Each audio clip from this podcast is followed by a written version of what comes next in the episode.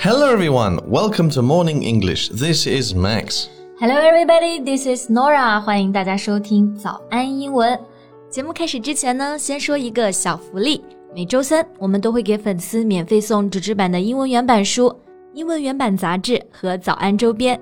微信搜索“早安英文”，私信回复“抽奖”两个字，就可以参与我们的抽奖福利啦。这些奖品呢，都是我们老师为大家精心挑选的，非常适合学习英语。坚持读完一本原版书、杂志，或用好我们的周边，你的英语水平一定会再上一个台阶的。那么大家赶紧去公众号抽奖吧，祝大家好运！ Hey Max, can I ask you a question? Nah. yeah, sure. I'll ask anyway. What made you decide to get married? Well, I love my wife, and that's really it. Yeah, that's important. That's the only reason. that's the only reason, really. okay. anyway, why do you ask? Well, I read news of celebrities getting divorced now and then. 就网上真的太多这种名人离婚的新闻了，而且他们之前都发现很甜。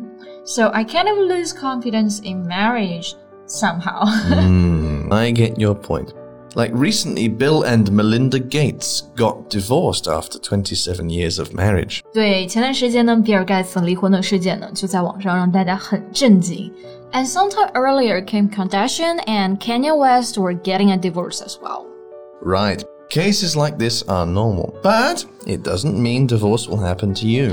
I hope not, though I'm not married yet. well, no one hopes so. Getting a divorce can be a real hassle, especially for those famous people. Yeah, and a hassle is a very complicated situation，就指的一件非常麻烦的事情啊。那离婚之所以可以称作是 hassle，就是因为它涉及了很多问题。嗯。Like child custody and division of assets，嗯，就孩子的监护权啊，还有财产分布啊，等等各种事情都要考虑到。像卡戴珊啊，这一次离婚呢，就有一套房子是凯爷名下的，但是呢，他想要那套房子，然后他们的投资也挺多的。 Oh, she got that successfully, right? The $60 million house, as well as her children's full custody. Yeah, and most of their assets. Wow, I have to admit, her lawyer is really tough then. Yeah，像这种巨额财产的离婚案真的非常难，所以我们才会说卡戴珊的律师真的很厉害，She's really tough，绝对是一个狠角色。 And she's very famous for handling many celebrity divorces. Okay, so what's her name? Laura Alice Wasser. Ah, it's really easy to remember her name. Her initials are L A W, Law. you spot that. 其实她的名字呢，也是她父亲专门取的，因为她父亲也是一个非常有名的离婚律师。Anyway, since we are on the topic, why don't we introduce her in today's podcast? Ah, sure, let's do it.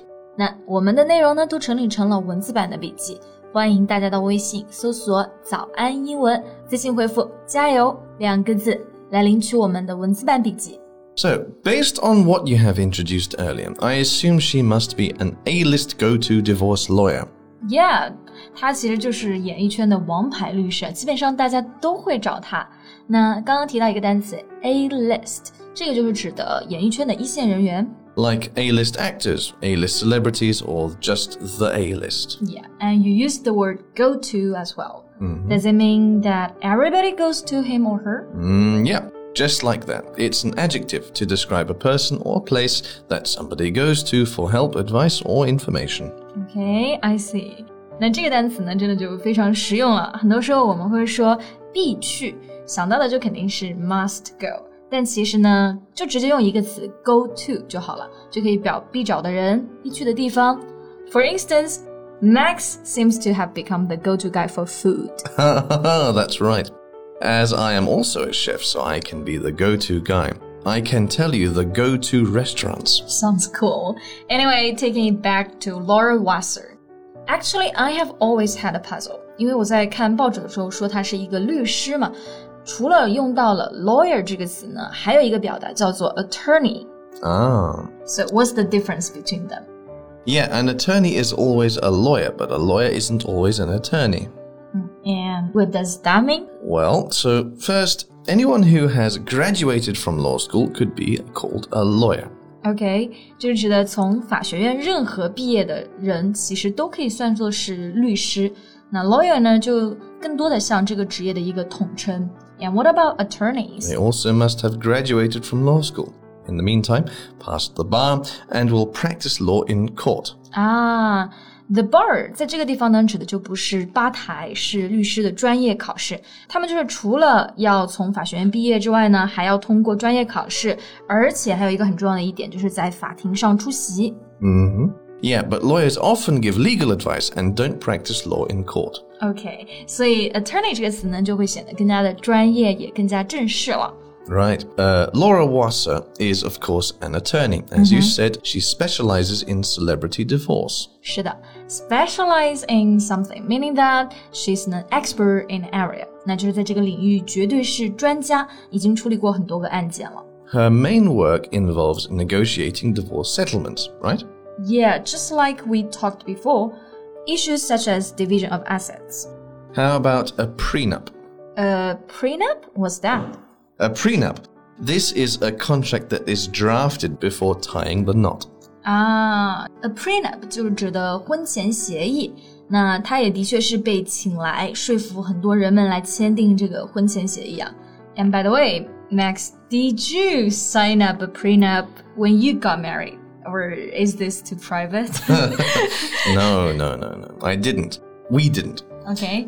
Uh, well, I think marriage is for life. If you want to sign a prenup, that means you don't really want to get married with that person.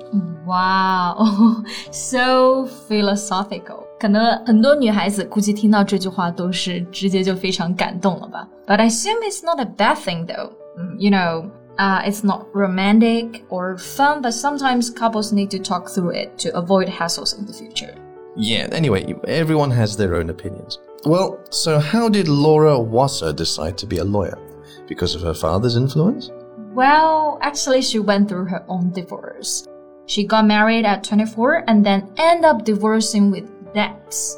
Ah, so she understands the ins and outs. Exactly Ins and outs. This means knowing the details of the whole process. 意思就是说，知道了事情的细节。 Right. For example, we know the final result of the Kardashians' divorce, but we don't know the ins and outs. Yeah, but Laura Wasser for sure knows the ins and outs. That's why the paparazzi always want to get some leaks from her. 就狗仔老是想要从律师这边获得最新的消息啊。 Well, she is very tight lipped then. Little information was known before the exposure.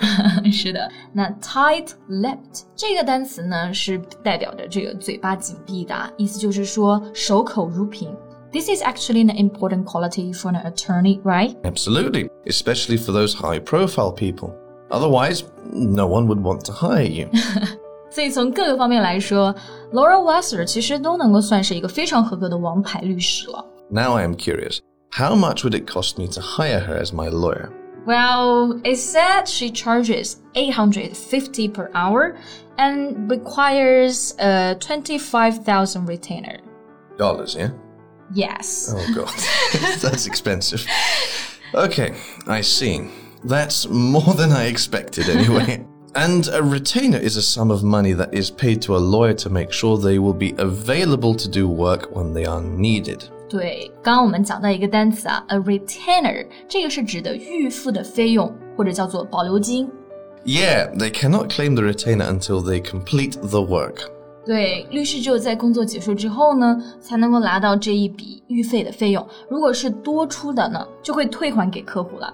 Exactly. Well, not everyone can pay this fee to hire her then. Yeah, but she also owns an online divorce platform called It's Over Easy, which is much cheaper and has the same effect. Well, that's good to hear, I suppose.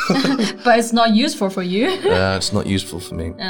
对，所以其实今天我们刚刚聊到这位王牌律师，真的是全方面都很优秀，也想要尽力的帮助到更多的人。好啦，那今天的节目呢也到这里结束了。最后再提醒一下大家，我们今天的所有内容呢都整理成了文字版的笔记，欢迎大家到微信搜索“早安英文”，私信回复“加油”两个字来领取我们的文字版笔记。So, thank you so much for listening. This has been Max. This is Nora. See you next time. Bye. Bye.